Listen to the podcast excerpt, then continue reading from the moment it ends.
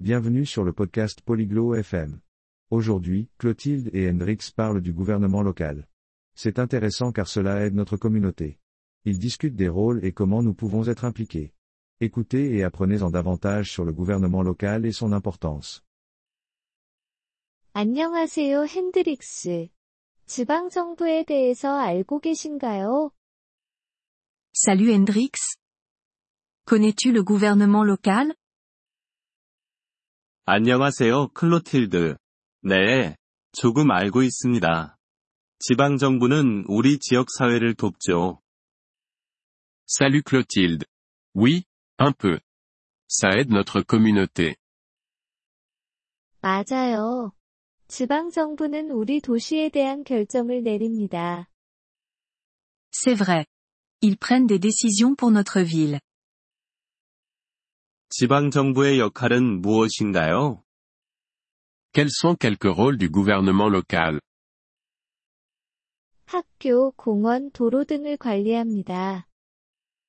Ils gèrent les écoles, les parcs et les routes. 아, 이해했습니다. 도시를 깨끗하게 유지하는 것도 그들의 역할이군요. Ah, je vois. Ils gardent aussi notre ville propre.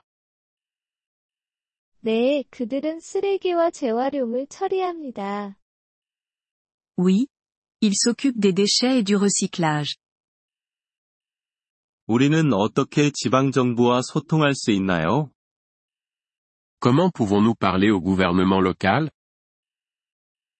회의에 참석하거나 편지를 쓸 수 있어요. Vous pouvez assister aux réunions ou écrire des lettres. 그들은 우리의 의견을 들어주나요? Écoutent-ils nos idées 네, 그들은 사람들이 필요로 하는 것을 알고 싶어 합니다. Oui. Ils veulent savoir ce dont les gens ont besoin. 좋네요. 저도 지역사회를 돕고 싶습니다. C'est bien. Je veux aider ma communauté. 저도요. 우리 함께 일할 수 있어요. Moi aussi.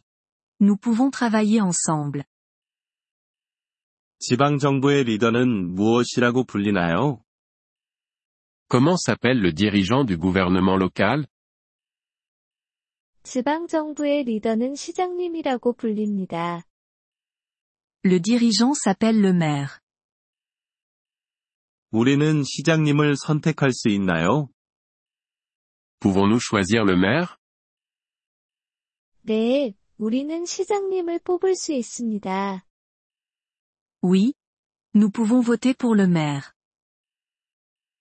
그게 중요하군요. 나는 좋은 시장님이 필요해요. C'est important. Je veux un bon maire. 우리 모두 그렇죠. 좋은 지도자가 있는 것이 도움이 됩니다. Nous le voulons tous. Cela aide d'avoir un bon leader. 지방정부에 대해 더 알아보려면 어떻게 해야 하나요? Comment pouvons-nous en savoir plus sur le gouvernement local 신문을 읽거나 그들의 웹사이트를 방문할 수 있습니다. Nous pouvons lire les journaux ou consulter leur site web. 감사합니다. 클로틸드. 그렇게 해볼게요. Merci, Clotilde. Je vais faire ça. 천만에요, 핸드릭스. 우리 지역사회를 도와요. De rien. Hendrix. Aidons notre communauté. 이번 폴리글롯 FM 팟캐스트 에피소드를 들어주셔서 감사합니다. 진심으로 여러분의 지지에 감사드립니다. 대본이나 문법 설명을 받고 싶다면 웹사이트 폴리글롯 FM을 방문해주세요. 앞으로의 에피소드에서도 계속 만나뵙길 기대합니다. 그때까지 즐거운 언어학습 되세요.